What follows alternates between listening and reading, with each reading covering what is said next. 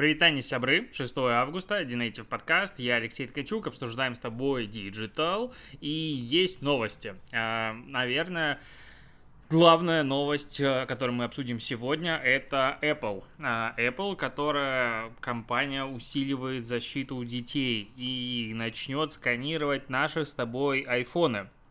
А, я, честно, не понимаю, как относиться к этой новости, и что-то в ней меня, ну, не то что раздражает, а пугает. Короче, что, контекст. А, Apple объявила о том, что сейчас а, на всех устройствах а, с iOS 15, насколько я понимаю, будет введены новые штуки. Ну, во-первых, она начнет размывать откровенные снимки в сообщениях своих, предупреждать родителей о получении и отправке сексуальных фотографий их детьми. Ну, и это типа окей, как бы нормально, наоборот, э, все адекватно, никому это не помешает жить, потому что кроме этого сообщений в iPhone есть много других мессенджеров, но есть такая штука. Но вот дальше, что будет происходить, вот эта тема не сильно мне понятна, потому что будет распознаваться фотографии в iCloud и, в принципе, на самом iPhone. А, то есть будет идти сканирование а, фотографий, и если iPhone будет находить а, откровенные фотографии в iCloud, он будет передавать их а, данные властям. Не откровенные, фото, типа просто нюцы, а именно с э, учетом того, что в этих фотографиях присутствует какой-то сексуальный контекст с детьми. То есть будет сканирование фотографий происходить приватно, какое-то машинное обучение на устройствах, а, там странные технологии, но суть в том, что даже отключаясь от iCloud, все равно фотки будут сканироваться внутри iPhone Э, будет э, составляться, а, так, как там, нейросеть начнет сопоставить изображения из облачных хранилищ с хэшами изображений, представленных, а, это Национальный центр пропавших и эксплуатируемых детей и другими организациями по детской безопасности. Вот, э, Apple говорит о том, что эта база будет нечитаемым набором хэшей, которые безопасно хранятся на устройствах. Но а, проверка будет осуществляться до выгрузки фотографий в само облако. То есть там будет работать, потом в облаке будет сверяться. И если реально что-то находится, будет ручная проверка, и тогда э, будет происходить как раз-таки отправка информации уже непосредственно, ну, властям. И типа iPhone будет блокироваться, насколько я понимаю, ну, либо что-то подобное будет происходить. И ого-гошеньки. Э, это, конечно, честно говоря, ну, с одной стороны, ну классно, педофилы все не будут пользоваться айфонами, мы победим э, насилие над детьми и все остальное, но с другой стороны, а, а что мешает эту технологию адаптировать дальше? Ну то есть возможность заглянуть в мой iPhone, проверить мои фотографии сегодня для борьбы с э, сексуализацией, сексуальным насилием над детьми, говорит мне о том, что завтра это может быть, ну не знаю, в Китае Винни-Пухов будет банить, э, ну то есть если ты отправляешь фотографии Винни-Пуха, а так как там этот, э, как он, председатель Компартии очень сильно на это дело обижается, все, тебя тоже будут банить. Ну, а что нет? Ну, то есть Китай вводит такой закон, и Apple говорит, нет, мы не будем а, применять эту технологию. Почему не будет? Ну, значит, рынок просрете, значит, будете. В, не знаю, в Беларуси говорят о том, ага, вот у вас будет, надо а, сканировать и отдавать а, фотографии с бело-красно-белым флагом и отдавать правительству. Ну, ладно, Беларусь маленький рынок, плохой пример, но, не знаю, какая-нибудь Россия или что-то еще. Ну, то есть, в целом, в сама возможность того, что ты заезжаешь мне в iPhone, меня это уже раздражает. Я точно не храню и не планирую хранить фотографии а, детей вот в таких а, каких-то а, видах. Ну и опять же, там, мне кажется, будет а, дофига каких-то срабатываний, потому что, ну, в принципе, дети маленькие бывают голенькими на фотографиях и все остальное, и будут какие-то скандалы 100%. Но если раньше мой iPhone это как бы была моя крепость, и iPhone, ну, Apple утверждала мне о том, что вот твой iPhone это самое приватное устройство, которое может быть, и вот, пожалуйста, это реально приватность и бла-бла-бла, а сейчас iPhone это вещь, которую мне спецслужбы смотрят одним глазиком и проверяют весь контент. Ну, такое, то есть, да, с одной стороны, за последний год мы, получается, как бы а, получаем, а, как сказать, а, закрытое, ну, меня ограничивают от отслеживания рекламы в интернете, а с другой стороны мне будет э, фотографии, в принципе, просвечивать в моем айфоне. Ну, не знаю, мне кажется, как будто бы это не сильно равноценный обмен с точки зрения приватности. То есть с точки зрения приватности, да, реклама, реклама за мной будет теперь ходить не такая э, релевантная, как должна была быть, ну, по факту, по-хорошему, в глобальном э, смысле этого слова. А с другой стороны, у нас получается, что в айфончике будут там смотреть. И, ну, это реально идут какие-то далеко идущие последствия впереди.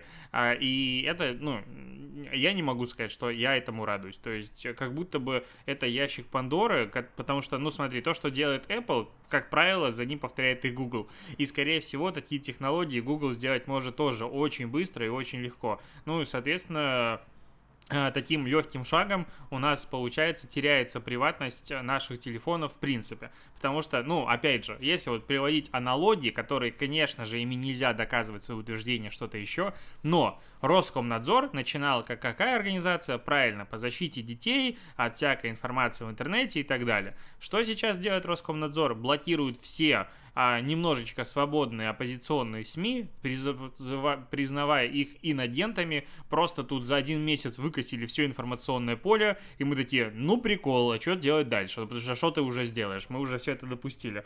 Ну, вот такие маленькие шажочки как будто бы могут э, допускать и дальнейшие какие-то не очень э, классные дела. А, такая тема. А, так, идем дальше. Яндекс. Яндекс запускает Дзени аналог э, своего ТикТока. Точнее, уже запустил. Лента с короткими видео. И причем они сами уже выплачивают деньги монетизация. Что происходит вообще? Понятное дело, что ну, в Дзене много аудитории, и это много аудитории может смотреть много роликов.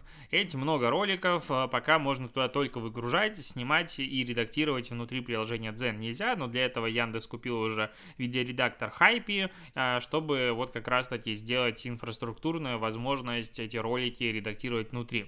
А, какая статистика? По данным Яндекса, в июле пользователи Дзена ежедневно тратили на короткие видео более 10 миллионов минут, и количество просмотров ролика приблизилось к 20 миллионам в день. А при этом, что 5 августа лента роликов стала только сейчас доступна всем пользователям приложения Яндекса для Андроида и только части пользователей iOS. То есть это не вся аудитория Яндекс.Дзена смотрела а, такой контент. Э, на старте, так как рекламной интеграции туда как бы нет, а Дзен строится на том, что ты зарабатываешь на своем контенте, так вот, а, вы сделали фонд Яндекс 50 миллионов рублей, из которых уже потратили 7 в июле и раздали денег, ну, поглядим. То есть, ну, если верить статистике, которую а, текущий глава ВКонтакте, текущая глава ВКонтакте а, рассказала в интервью коммерсанту вот э, на днях, то э, у ВК уже 20 миллионов э, ежедневная аудитория клипов, и народ тратит там очень-очень много времени, то есть, в принципе, клипы догоняют ТикТок. Это как бы удивительно, потому что, ну, ощущение, знаешь, вот про ТикТок говорят все, оттуда куча роликов и трендов и всего остального, про клипы не говорит как бы никто.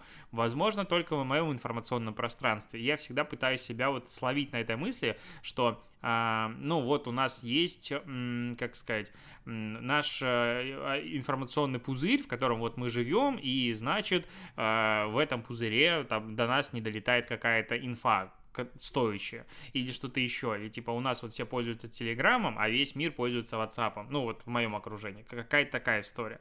Но тут есть много вопросов, на самом деле, к этому интервью коммерсанту, потому что такое ощущение, что коммерсант пытался вопросами своими подловить и задать максимально неудобные вопросы а, Марии Красновой, которая вот сейчас э, руководитель ВК, а она как бы читала как будто по пресс-релизу, то есть вот сама статья, я вот ее прочитал, не понял, то есть она мне мне не понравилось.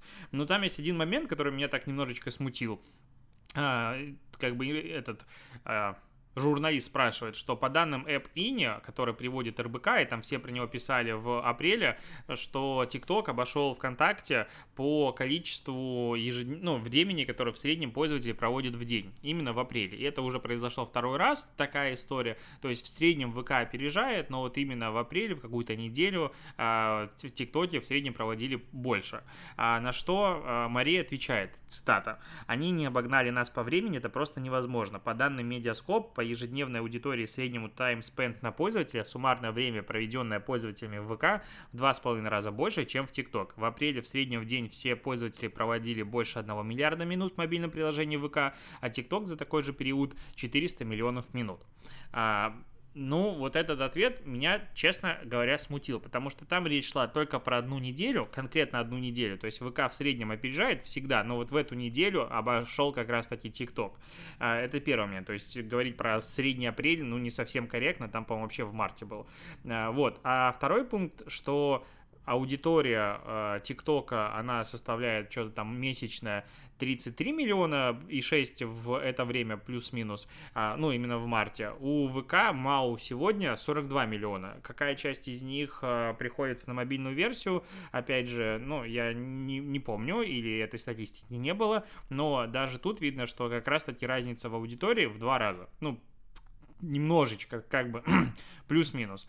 Э, соответственно, это уже, ну, если экстраполировать, то в ТикТоке там 400 миллионов минут, а если ВКшную аудиторию разделить на 2, 500 миллионов минут за день провели пользователи.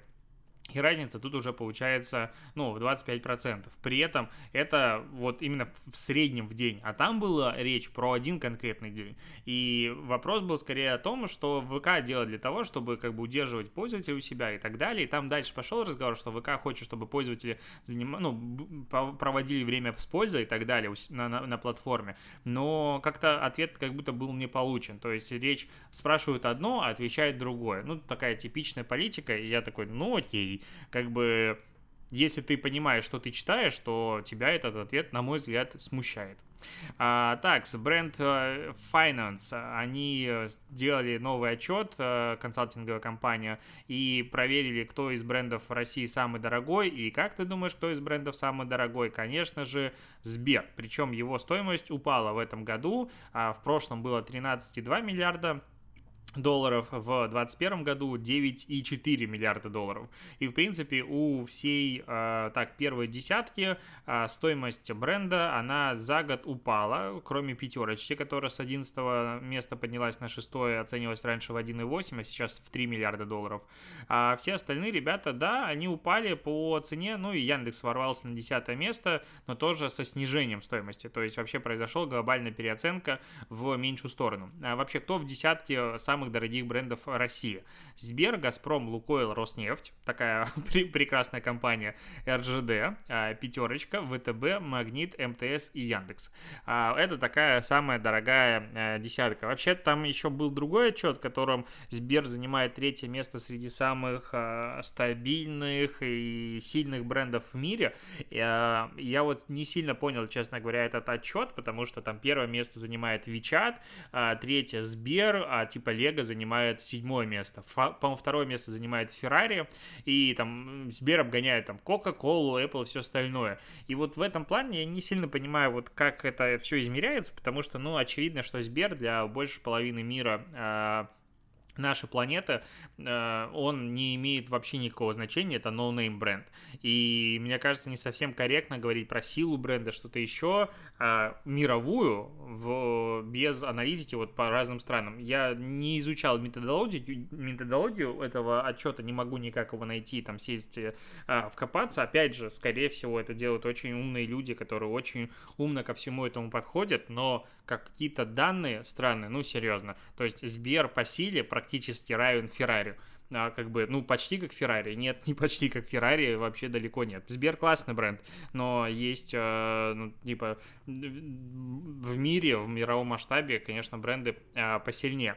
Э, пара новостей от Яндекса. Э, во-первых, э, тут... Э, Валя, Валентин Петухов, Вилсаком, он м, озвучил 200, сколько тут, а, сколько озвучил он? 200, по-моему, а, 160 фраз для Яндекс Навигатора. И там, типа, царский маршрут и все остальное. Ну, можно дизлайк или страйк а, слушать а, подсказки навигатора голосом а, Вилсакома.